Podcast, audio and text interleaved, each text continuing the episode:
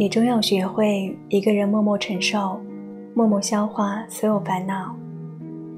不要把自己的烦恼向别人倾诉，哪怕是最亲近的人。没有人喜欢每天听些负能量。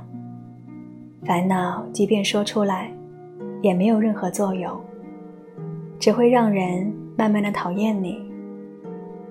成长的道路上，我们总会遇到很多挫折，很多伤痛。每个人的伤痛也是旁人无法感受的，哪有所谓的可以体会？